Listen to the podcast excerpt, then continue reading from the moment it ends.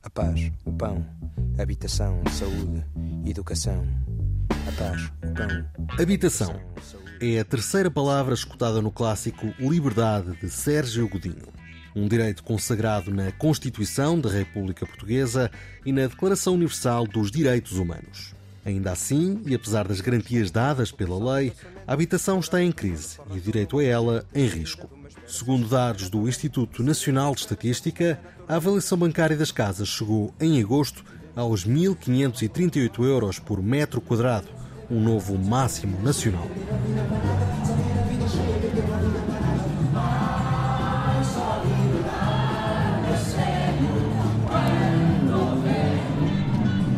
Também as rendas alcançaram máximos históricos no segundo trimestre do ano. Custam agora mais de 7 euros por metro quadrado. Com a escalada de preços, há quem, por necessidade, se veja obrigado a trocar a casa por uma tenda ou uma carrinha.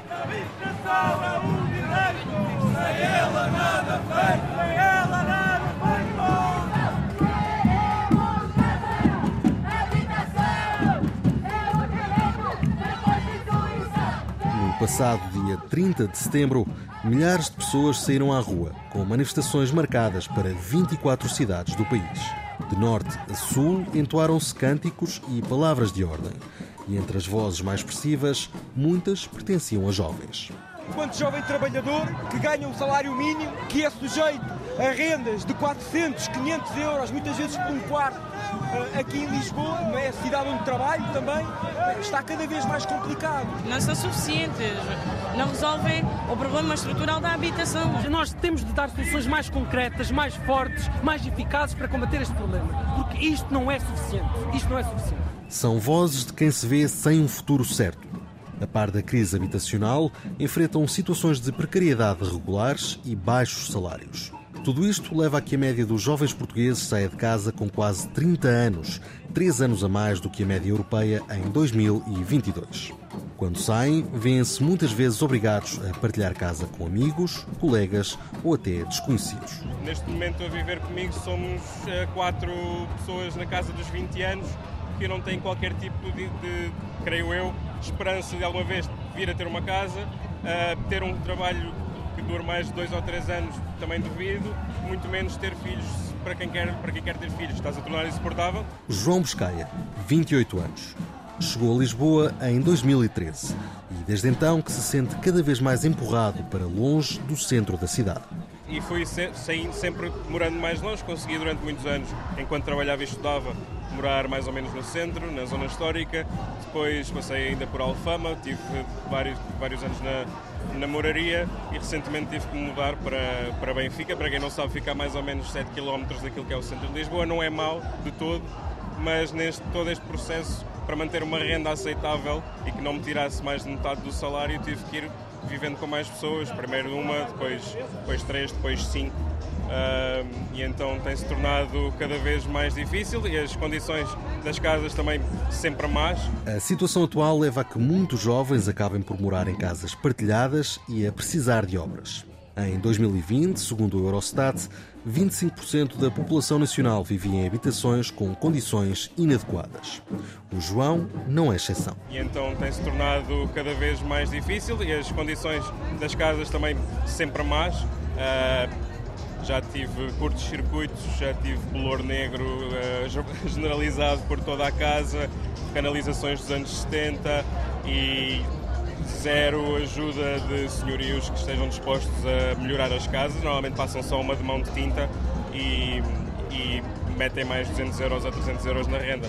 Tem sido essa a tendência. O João Buscaia tem pouca esperança num futuro em Lisboa. Já não se sente bem-vindo. A cidade está descaracterizada e perdeu a sua dimensão associativa e cultural em benefício do turismo. E esta leitura de Lisboa não é exclusiva deste caso. Eu sempre vivi no centro, naquela cidade, e, e acompanhei o crescimento da gentrificação e o boom do turismo.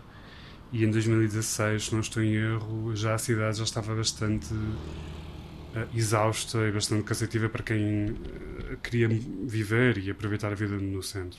Pedro Dourado, 31 anos. Viveu em Lisboa entre 2010 e 2016, enquanto estudava na Faculdade de Belas Artes. e foi através dos estudos que acabou por sair da cidade. Depois também ainda comecei um, uma pós-graduação na Nova e a minha vinda para o Porto deve-se de facto nessa pós-graduação existir um, um estágio curricular e aproveitei também pelo facto de Lisboa também já estar a ser uma cidade bastante saturada. Na Invicta encontrou uma cidade que ainda lhe dava o que já não tinha em Lisboa, mas não por muito tempo. Uma cidade que era realmente acessível, onde se encontrava uma habitação no centro a um preço muito mais acessível do que em Lisboa. E de facto, desde que vim para cá, ironicamente, acho que até vim, se calhar, no, no pior momento, na medida em que a cidade que eu queria de facto ter aproveitado, hum, comecei a assistir também, por outro lado, a um aumento do custo de vida nesta cidade de uma forma mesmo uh, insuportável. Apesar de tudo, foi no Porto que o Pedro se estabeleceu. Por lá, encontrou um apartamento com uma renda acessível e bem situado, em plena Constituição.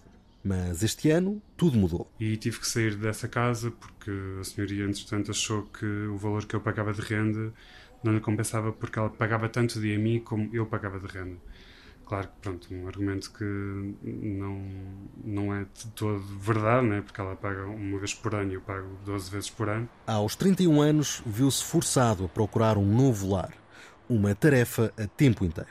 Quase que nós precisamos de estar num emprego que é procurar casa, porque efetivamente nós estamos a entrar num momento em que se eu não disser sim a uma proposta, naquele momento em que vou ver a casa, eu sei que no dia a seguir a casa já nem sequer está vaga. Fosse no centro, na periferia ou numa partilha de casa, não havia alternativas ao preço que estava habituado a pagar. Simplesmente não era possível ter uma casa de todo ao preço que eu que eu conseguia pagar na antiga. E o mais frustrante nisto tudo é que, mesmo em preços de quartos, uma pessoa pensa, ok, pronto, não tem acesso a uma casa, pelo menos vai para um, quarto e, sendo assim, sendo que é mais barato, até se aproveita para ficar mais no centro. É? Mas, efetivamente, nem os quartos, uh, hoje em dia, uh, estão ao preço que estava a minha casa. Depois de muita procura, o Pedro acabou por encontrar um espaço. A nova casa fica um pouco mais distante do centro, mas o maior impacto é mesmo económico. A renda atual representa uma taxa de esforço de 80%, o que obriga o Pedro a depender de apoio familiar. Se já na casa anterior, com uma renda mais baixa, eu tinha que efetivamente pedir apoio aos, aos, aos meus pais, nesta casa então eu estou numa situação em que o meu ordenado não chega sequer para dar vazão a todas as despesas. Uh, e eu contribuo para a sociedade, eu pago os meus impostos, eu tenho um full-time job uh, e ainda assim preciso de apoio familiar para conseguir fazer vazão a todas as despesas. Ainda procurou candidatar-se ao Porta 65, programa inicialmente criado para o apoio ao arrendamento jovem. No entanto, a taxa de esforço é superior ao limite estipulado de 60%, pelo que não pôde ter acesso ao apoio. O contrato atual é de um ano e por isso o Pedro vai pensando em soluções. E há um último recurso que pode vir a ser acionado. No meu cenário particular, eu honestamente vou continuar sempre a procurar uma situação mais acessível, mas hipoteticamente, num cenário em que a renda desta casa em particular aumente, eu acho que vou ter que tomar a decisão mesmo de sair do Porto e voltar para, para a casa dos pais. Um, que é um cenário, infelizmente, que acontece a muitos de nós.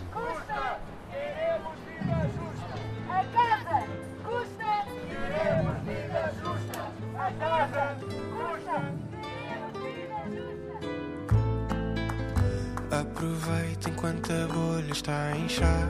Não quero ser muito pessimista, mas. Hum, está difícil. Catarina Silva, 26 anos. Vive hoje em Coimbra, depois de um período académico que a levou para fora de Portugal. O fim dos estudos coincidiu com o primeiro confinamento da Covid-19. E então aí voltei a Coimbra, voltei a viver em casa dos meus pais e foi assim um período bastante complicado a nível de procura de trabalho, de perceber o que é que eu poderia fazer naquele contexto pandémico em que ninguém estava a, a contratar e fiquei um pouco sem, sem perspectivas uh, e estive a viver em casa dos meus pais durante todo, todo esse período de, de confinamentos e de, de Covid. Quando a pandemia passou para segundo plano, a Catarina encontrou trabalho e a necessidade de sair tornou-se evidente já não fazia sentido para mim estar a dividir um apartamento com os meus pais porque precisava de construir a minha própria rotina, os meus próprios objetivos, a minha própria temporalidade, a minha própria forma de organizar o meu, o meu tempo e o meu espaço de forma autónoma. A busca por autonomia e independência não podia acontecer sem alguns compromissos. E começámos primeiramente à procura de um T2 para dividir entre as duas. Depois começámos a chegar à conclusão que as rendas praticadas para um T2 estavam aquém das nossas possibilidades e enquanto pessoas que estavam a entrar no mercado de trabalho uh, e que estavam a receber uh, pouco mais do que um salário mínimo, uh, não nos foi possível alugar esse, esse, T2, então acabámos por juntar-nos com uma outra amiga nossa e encontramos um, um achado.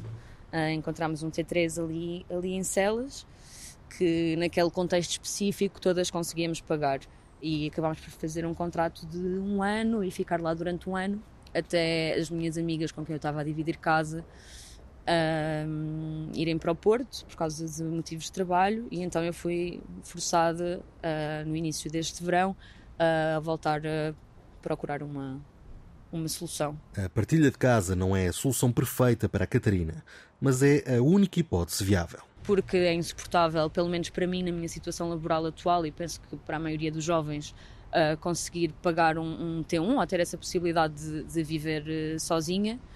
Uh, e então depois geram estas situações em que somos adultas e estamos a dividir casa com outras pessoas adultas e, e, vem também com esta instabilidade de a qualquer momento a pessoa pode mudar de cidade e tu tens que novamente entrar nessa, nessa procura e conheço pessoas que estão constantemente a mudar de casa e, isso é insuportável até, até para a nossa, a nossa saúde mental. A nova solução implicou ainda mais concessões. A Catarina vive uma situação laboral incerta que a leva a trabalhar em part-time e em regime de freelance. Está, por isso, a viver numa casa partilhada com outras cinco pessoas. Basicamente é como estar eh, casada e a partilhar casa com mais cinco pessoas em vez de com uma. E se já com uma é difícil fazer a gestão das tarefas domésticas e a gestão das contas da casa, ah, então com cinco ainda existe eh, uma dificuldade ainda mais acrescida. E acaba por ser um pouco cansativo. Lá está, há muito tempo que eu despendo no cuidado da casa e da gestão das relações uh, com as pessoas com quem vivo, que poderia despender esse tempo em lazer ou em descansar ou em investir nos meus projetos pessoais. Apesar de ter encontrado um novo espaço, a casa tem pouco de novo. O edifício é antigo e está em más condições. Há necessidade clara de intervenções. Nós temos um quarto que tem uma infiltração de água, que o ano passado, por exemplo, provocou uh, bastante umidade dentro do quarto, inclusive é bolor e uma situação que ficou incomportável para a pessoa que estava a habitar nesse quarto. Uh, as janelas, nós vivemos num resto de chão, são, algumas já estão inclusive rachadas porque são velhas. Uh, tínhamos um frigorífico pequeno que tivemos que fazer o pedido à senhoria para nos arranjar um, um, um frigorífico maior com capacidade para essas pessoas, ao que ela nos respondeu que não tinha capacidade para fazer esse investimento. A situação atual da Catarina permite-lhe pagar uma renda baixa, mas as necessidades vão além do aspecto financeiro. Por isso mesmo, também ela vai considerando alternativas para o futuro. A vontade é mesmo ficar por Coimbra, sabendo que para isso talvez tenha de olhar para a periferia e nunca sozinha. Eu, neste momento, não considero ir para uma cidade maior do que Coimbra, nem para o Porto, nem para Lisboa, porque sei que a situação, possivelmente, nessas cidades ainda seria mais difícil mais rapidamente estou a ponderar tentar arranjar uma casa com dois ou três amigos perto de Coimbra, uh, talvez num, numa zona periurbana ou numa zona mais rural, mas a partir da qual me consiga facilmente deslocar de carro até à cidade. uh, do que mudar-me para uma, uma cidade maior.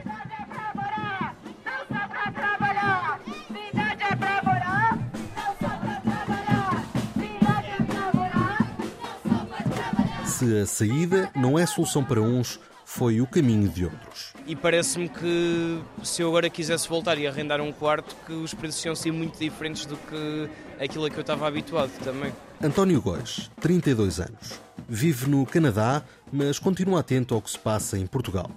Estava por cá na altura das manifestações de 30 de setembro e decidiu participar. Alguns amigos compraram casa desde que eu me fui embora contraíram empréstimos que a prestação duplicou, entretanto, e que estão muito mais com a corda ao pescoço e que são donos, entre aspas, de casa, apesar de terem um empréstimo para pagar e que não podem viver sozinhos na casa porque precisam de alugar um, um quarto para.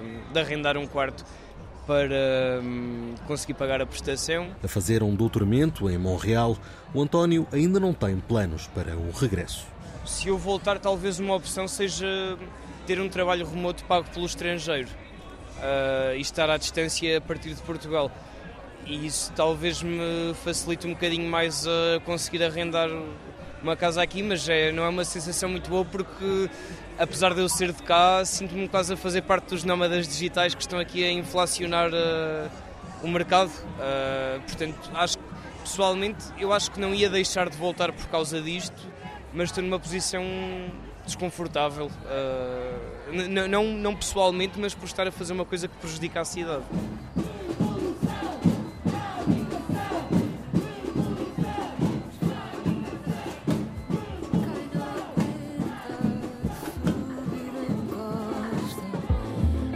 habitação é fratura exposta. Entre os jovens, não são apenas os trabalhadores que enfrentam problemas com a habitação. Em 2022, Portugal teve perto de 50 mil colocados na primeira fase de acesso ao ensino superior. No entanto, mais de 10% acabaram por não se matricular, uma percentagem que as associações de estudantes atribuíram em grande parte à dificuldade em encontrar quartos. As 15 mil camas do Plano Nacional para o Alojamento no Ensino Superior não chegam para responder às necessidades e há quem comece a procurar soluções fora da caixa. E sendo uma cidade de estudantes e com população tão envelhecida, por que não existir um programa em que, por um lado, faculte alojamento gratuito e, por outro lado, também dê companhia? Se bem que aqui a companhia, muitas vezes pensamos que é mais o idoso que quer a companhia, mas o próprio estudante também procura essa companhia, procura esse ambiente mais familiar. Em Coimbra, uma das alternativas é o abraço de gerações. Ouvimos Teresa Souza, a coordenadora deste projeto intergeracional que junta jovens estudantes a idosos numa solução de coabitação. Acompanha-nos numa visita a um caso de sucesso. Maria da Conceição Fachada, 85 anos. Tânia, 24 anos. Vivem juntas há seis anos. A Tânia chegou de Paredes, perto do Porto, para estudar Direito. Na altura, considerou outras hipóteses, como o arrendamento de um quarto ou uma residência mas depois apareceu este projeto que eu poderia ficar em casa de alguém mais idoso, não pagar a renda e contribuir com as despesas. E eu pensei, ah, isto até pode ser uh, algo a pensar, ficaria muito mais económico, seria com alguém que eu à partida me iria sentir à vontade. Maria da Conceição vivia sozinha na Baixa de Coimbra e assim que descobriu o projeto, decidiu entrar em contato. Marcou uma visita aqui à minha casa e veio cá. E pronto, e ficámos assim. Pois ela perguntava se eu queria uma menina, se queria um rapaz. Eu disse, preferência uma menina. Eu estava viúva há um ano. E depois ela veio cá mais vezes. a última vez que veio já trazia aquela menina. se conhecermos uma a outra. Estávamos aqui, éramos quatro. E eu estava a conversar com ela, que já se tínhamos conhecido há muito tempo. E a, a doutora disse para a psicóloga: vamos embora, que elas já estão a entender entenderam-se de tal forma que o elo ganhou dimensões quase familiares. Hoje, mesmo quando está fora, Tânia continua em contato. Mas telefona-me todos os dias. Todos os dias. Agora esteve uma semana de férias, não houve dia nenhum que ela não me ligasse. Estás bem? Precisas de alguma coisa? Nem que ela cá pudesse vir, estava tão longe. este abraço de gerações não procura cuidadores para a população sénior, fazendo avaliações físicas e psicológicas para garantir a autonomia do idoso. O objetivo passa sim pelo combate ao isolamento. É assim, eu faço ainda a minha vida normal, mas porque tenho a idade tenho, mas felizmente não estou autónoma. E faço a minha vida normal, é só à noite, uh, quando, quando fica escuro,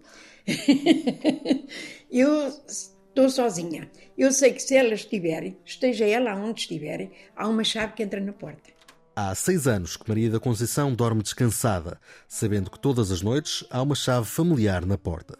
Do outro lado, a Tânia conseguiu fazer o seu percurso sem as preocupações financeiras que assolam muitos jovens estudantes. Às vezes a Ana Maria passa a perguntar se eu não tenho um quarto, se não quero Ai, pôr aqui mais ninguém, não sei o quê, porque está muito caro. E é verdade, isto acaba por ser uma lufada de ar fresco, porque, e é verdade, há muitos estudantes que acabam por não ingressar no ensino superior porque os pais não têm possibilidade de pagar um quarto. A Tânia e a Maria são exemplo dos objetivos do projeto, que quer combater a solidão e os problemas de alojamento estudantil. Depois da pandemia, que criou condicionantes ao programa, o braço de gerações está em funcionamento e continua a juntar jovens e idosos em Coimbra.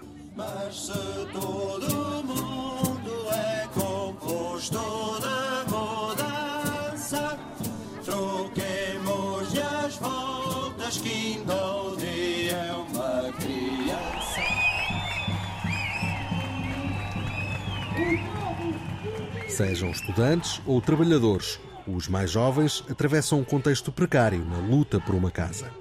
O Pedro, a Catarina, a Tânia, o António e o João fazem parte desta geração. A geração que recebe dos salários mais baixos da União Europeia, apenas superados pela Grécia. A geração que luta por um emprego estável, quando Portugal tem a sétima taxa de desemprego jovem mais alta da Europa. A geração que sonha com habitação própria, numa altura em que mais de metade dos jovens, até aos 35 anos, continuam a viver em casa dos pais. Tal como Sérgio Godinho, em 1974, também estes jovens querem liberdade e, para tal, precisam de ver garantido o seu direito à habitação.